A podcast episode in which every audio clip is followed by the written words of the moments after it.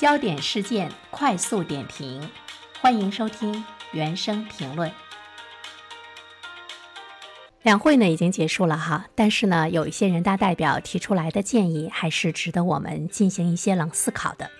比如说呢，前一段时间热议比较多的人大代表许进表示说，百分之九十的工作岗位用不上英语，为什么还要让青少年花费更多的时间在英语的学习上呢？不如把这些时间用在音体美上，从而更好的来实行素质教育。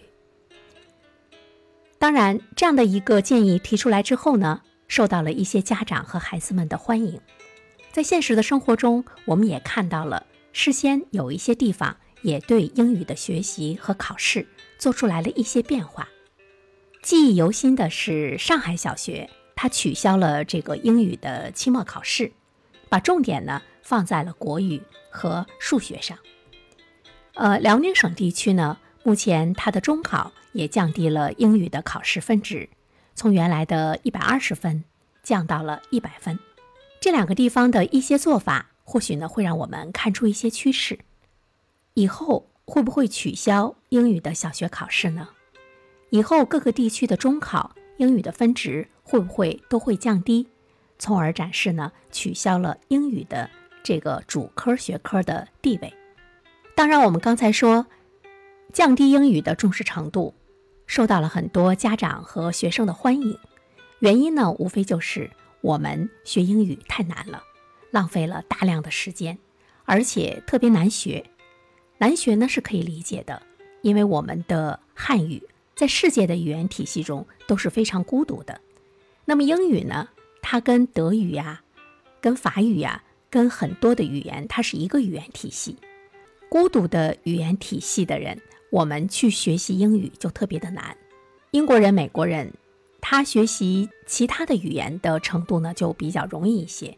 他学习汉语也会呢是特别的难，难学是我们从心理上要去客观承认的一个事实。千万不要在心理上认为我笨，我学英语就是没有天分，从而呢把自己打入冷宫。还有一个原因，就跟这位代表呢提到的是一样的，认为百分之九十的人在未来的生活中用不上英语，所以呢，你现在就不用去重视英语程度。我觉得我们需要思考的是，取消了英语的主科地位以后会怎么样？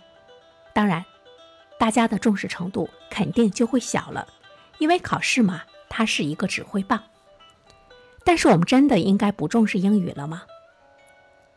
比如说，刚刚结束的冬奥会，他所招聘的志愿者都是英语十分流利的大学生。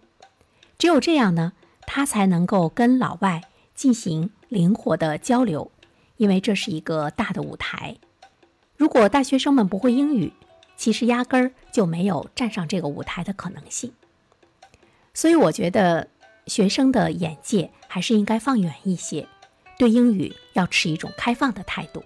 英语的知识，才有可能更容易的去学会它。回过头来，我们再来看人大代表许进说：“百分之九十的人在以后的生活中用不到，就不用太重视它。”但是我们想问一个问题：对每一个孩子来说，谁知道自己的未来是否可以用得到呢？谁知道自己的未来用不到呢？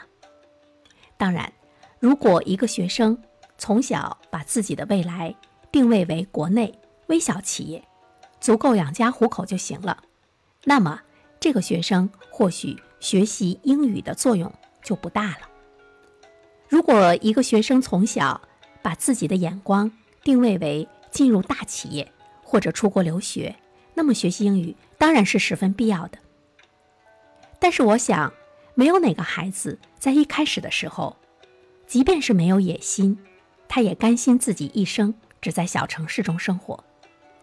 孩子的未来是无限的，而我们教育的目的就是要给他们创造更多的可能性，让他们有充分的能力去选择自己的道路。学英语就是赋予了孩子们的一种可能性的最好方法，因为它是打开世界大门的一把钥匙，孩子们想去哪里都是可以的。考试依然是一个指挥棒，如果不考了，如果中考降低了它的分值，不是主科了，一定会有人不怎么学英语了。但是在这里，我们需要去思考的一个问题就是，上海的小学取消了英语的期末考试，我们还没有听说别的地方的小学也取消了。我觉得这些地方做的太好了。现在你还真的不能跟在上海的后面跑，因为上海的孩子要比别的地方的孩子有太多的优势。他们即便是在小学英语。没有期末考试，他们也会努力学习英语的，因为他们的生活环境、他们的成长要求、他们的家长眼界，是不会让他们的孩子放弃英语的。我们试想一下啊，如果哪个三四线的城市也跟着上海那么做了，我觉得他就傻了。这里呢有一个道德风险的问题，底层的孩子实现逆袭的能力由此。就少了一项英语的能力，这是很可怕的。从我个人的角度上来说，我还真想不通辽宁省中考为何要放弃英语的主科地位。或许他们是想做改革的先锋，这是未来的一种趋势吗？或许也有些犯傻，因为辽宁学英语的环境可真的没有上海的优势。你考试不重视了。一定会有一些家庭、一些孩子就放弃了对英语学习的重视程度。但是我想说的是，英语是发达地区孩子们综合素质的一种体现。徐静委员说：“与其花那么多时间去学英语，不如好好的学习音乐、学习美术，提高他的综合素养。”但是我想说，对于发达地区的学生来说，英语。